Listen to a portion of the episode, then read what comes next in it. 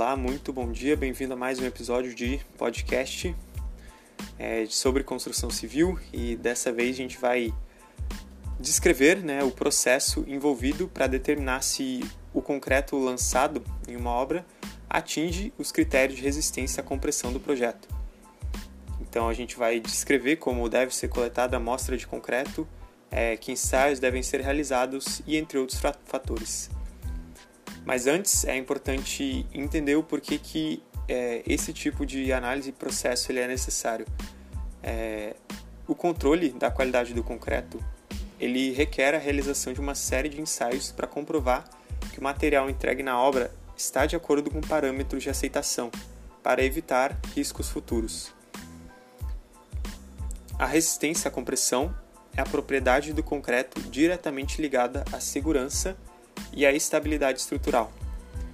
Ele é capaz de indicar eventuais variações, né, os ensaios de resistência à compressão é, são capazes de indicar eventuais variações da qualidade de um concreto, seja com relação à dosagem, seja quanto aos seus insumos.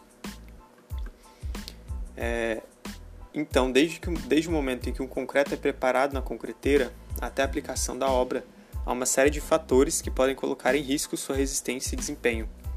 Entre eles, é possível destacar o atraso no caminhão betoneira, que ultrapassaria os limites previstos em norma, as mudanças climáticas ou até mesmo a adição excessiva de água na mistura em uma tentativa de assegurar maior trabalhabilidade. Todos esses fatores podem configurar né, uma alteração é, no concreto produzido e por isso é necessário realizar testes e ensaios para é, identificar né, e ter um bom controle tecnológico do concreto. Bom, para determinar se o concreto atinge os critérios de resistência à compressão do projeto, primeiro deve-se preparar os corpos de prova para testagem. Os corpos de prova devem ser preparados com concreto da mesma amassada, ou seja, que correspondam ao mesmo caminhão betorneira ou modados no mesmo ato.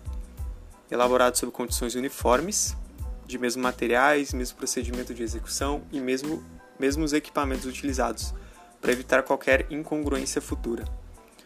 Com essas informações, é necessário o preparo de exemplares, né, constituídos por dois ou mais corpos de prova da mesma betonada para cada idade a ser rompida e analisada.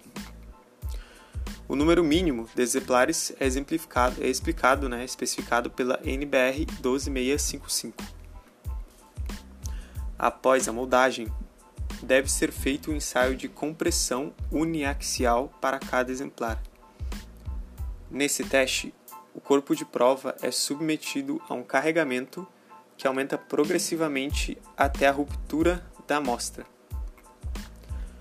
O valor da força exercida no momento da ruptura, ele indica a resistência máxima que o concreto suporta. Então, cada exemplar retomando, deve ser submetido a esse ensaio de compressão uniaxial. E após isso, para cada grupo, né, para cada exemplar, seleciona entre aqueles dois ou mais corpos de prova aquele que obteve o maior valor de resistência. Com esses dados para cada exemplar, elabora-se um gráfico de resistência obtida por quantidade de corpos de prova. Até aqui, é necessário realizar esse ensaio com diversos corpos de prova retirados é, da, enfim, do, do contexto da obra.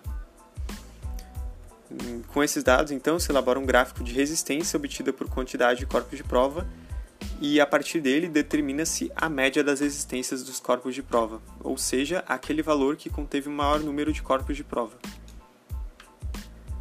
Além disso, determinamos o desvio padrão da amostragem, que nada mais nada menos é a variação dos resultados em torno dessa média antes estabelecida.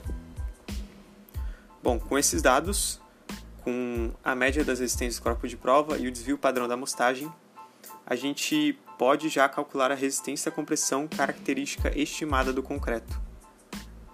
Com esse valor em mãos, é, nós temos que no mínimo, 95% dos corpos de prova ensaiados devem ter valores de resistência acima dessa resistência característica. E também devem ser valores acima da resistência determinada para o projeto. Se tudo estiver em conformidade, se o valor de é, média da resistência, né, se o valor é, de resistência compressão característica é, ele tem essas e responde a esses fatores, o concreto está ok e pode se prosseguir né, com a obra e é assim que se determina sim o processo para determinar se o concreto lançado atinge critérios de resistência à compressão do projeto.